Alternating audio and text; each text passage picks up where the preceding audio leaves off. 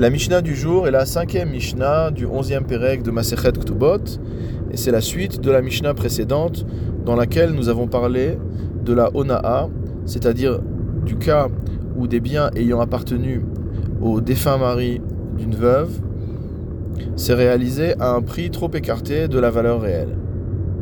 Notre Mishnah nous enseigne Shum Hadayanin.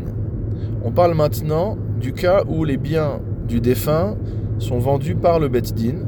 Et donc, avant de procéder à la vente, le Bet Din va faire une estimation financière de la valeur des biens. Une sorte d'avis d'expert.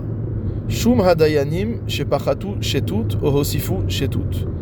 Dans le cas où le Bet Din a fait une estimation des biens du défunt qui était supérieure de 1 sixième à la valeur réelle ou inférieure de 1 sixième à la valeur réelle, ce qui est la mesure de la Ona'a en général, Michran Batel. Dans ce cas-là, la vente est nulle. Et comme dans le din de Ona'a, cela signifie que si l'écart entre l'estimation du bet din et la valeur réelle du bien est de moins de 1 sixième, que ce soit à la hausse ou à la baisse, la vente est valable. Rabban Shimon ben Gamliel Omer, Michran Kayam. D'après Rabban Shimon ben Gamliel, même si l'écart entre l'estimation du Beddin et la valeur du marché est supérieur à un sixième, à la hausse ou à la baisse, malgré tout, la vente est valable. Pourquoi? Rabban Shimon Ben Gamiel nous dit Imken makuach Beddin yafe.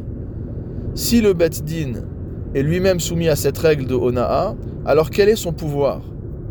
C'est-à-dire que ce n'est pas la peine de demander son avis au Beddin sur la valeur d'un bien, si c'est par, la suite pour annuler la vente sous prétexte que l'estimation du bien par le Beddin a été euh, trop décalée par rapport au prix de marché. Donc ce serait une remise en cause de l'autorité du Beddin, et donc Rabban Shimon Ben Gamliel considère que même si l'écart est de plus de 1 sixième, la vente est valable. Aval imasu igeret bikoret. Mais s'ils ont fait ce qu'on appelle igeret bikoret, et le Barthénora explique hachraza, c'est-à-dire qu'en fait, il y avait certains, certains biens pour lesquels le Beddin va faire une annonce. Comme on voit de nos jours dans les journaux, il y a des annonces de, euh, de vente de biens par adjudication. Donc le Beddin annonce qu'il va vendre tel ou tel bien. Et donc les gens qui sont intéressés par l'achat de ce bien vont venir voir le bien et faire leur propre estimation.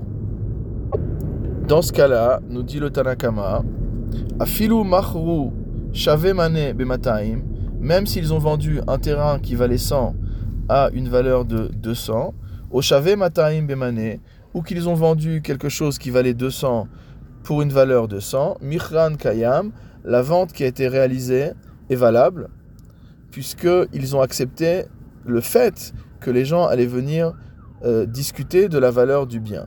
Comme le dit le Barthénora, bene Adam car grâce à l'annonce de la vente de ce bien, les gens viennent estimer, viennent, viennent euh, critiquer l'estimation qui a été faite et viennent donner leur propre estimation.